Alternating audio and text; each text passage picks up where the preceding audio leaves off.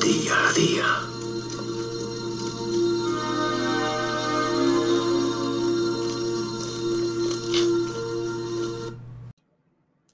Hola amigos, ¿qué tal?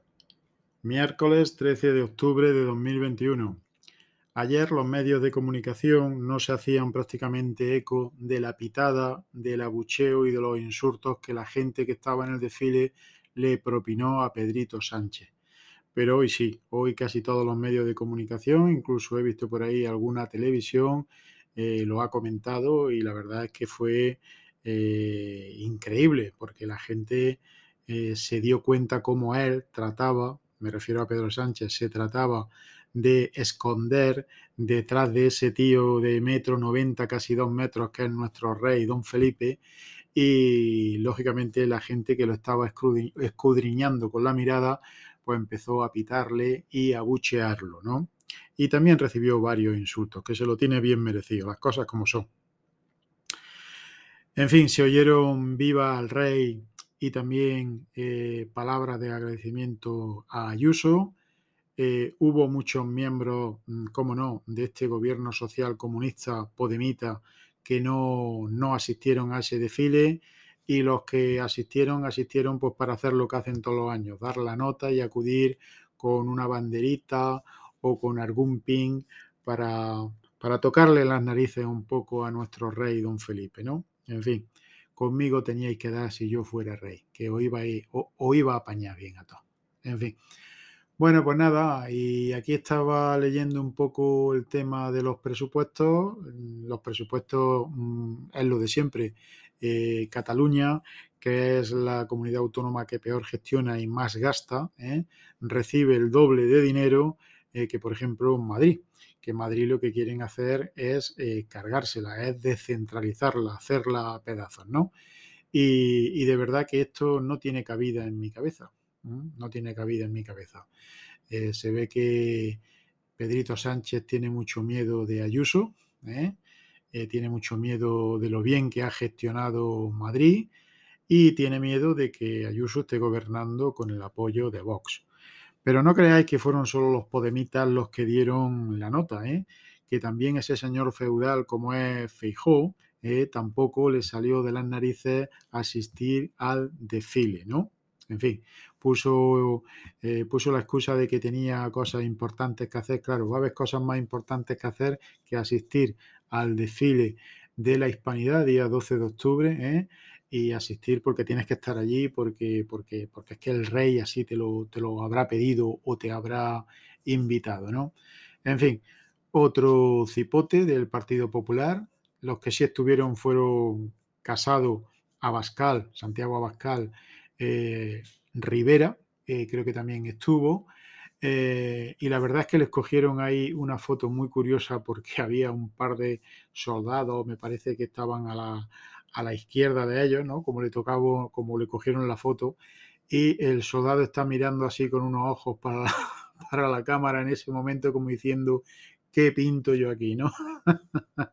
en fin, pero bueno, por lo menos eh, Santiago Abascal y parte de la derecha española supo estar ahí, eh, presentar su respeto a nuestras Fuerzas Armadas y a nuestro rey don Felipe, que no se merece eh, un ápice menos, ¿no? Otra cosa importante es que he visto de que, bueno, ya he dicho que se le da el doble de presupuesto a Cataluña, pero es que resulta que han mirado la contabilidad de Puigdemont y tenía una partida que ponía ciudadanos catalanes, algo así, y eran 900 euros. Y por lo visto esos 900 euros se habían pagado a una agencia de escort con sede en Berlín.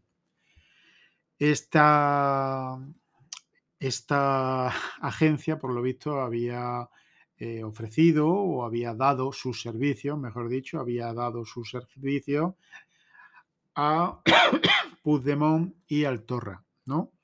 En fin, ya sabéis, ese otro catalán que dice que los españoles, eh, si no sabemos hablar eh, en catalán, que eh, hablamos la lengua de, las bestias salvajes.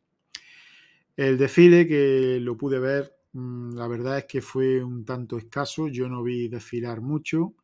Vi también que para mí creo que fue una tontería que desfilaran con mascarilla porque estaban en la calle había bastante distancia de seguridad al aire libre y además, mm, en fin, en Madrid hay muchísima gente ya vacunada y todo, y el ejército probablemente todos los que desfilaron estuvieran ya vacunados, entonces no sé para qué se pusieron la mascarilla, la mascarilla ¿no?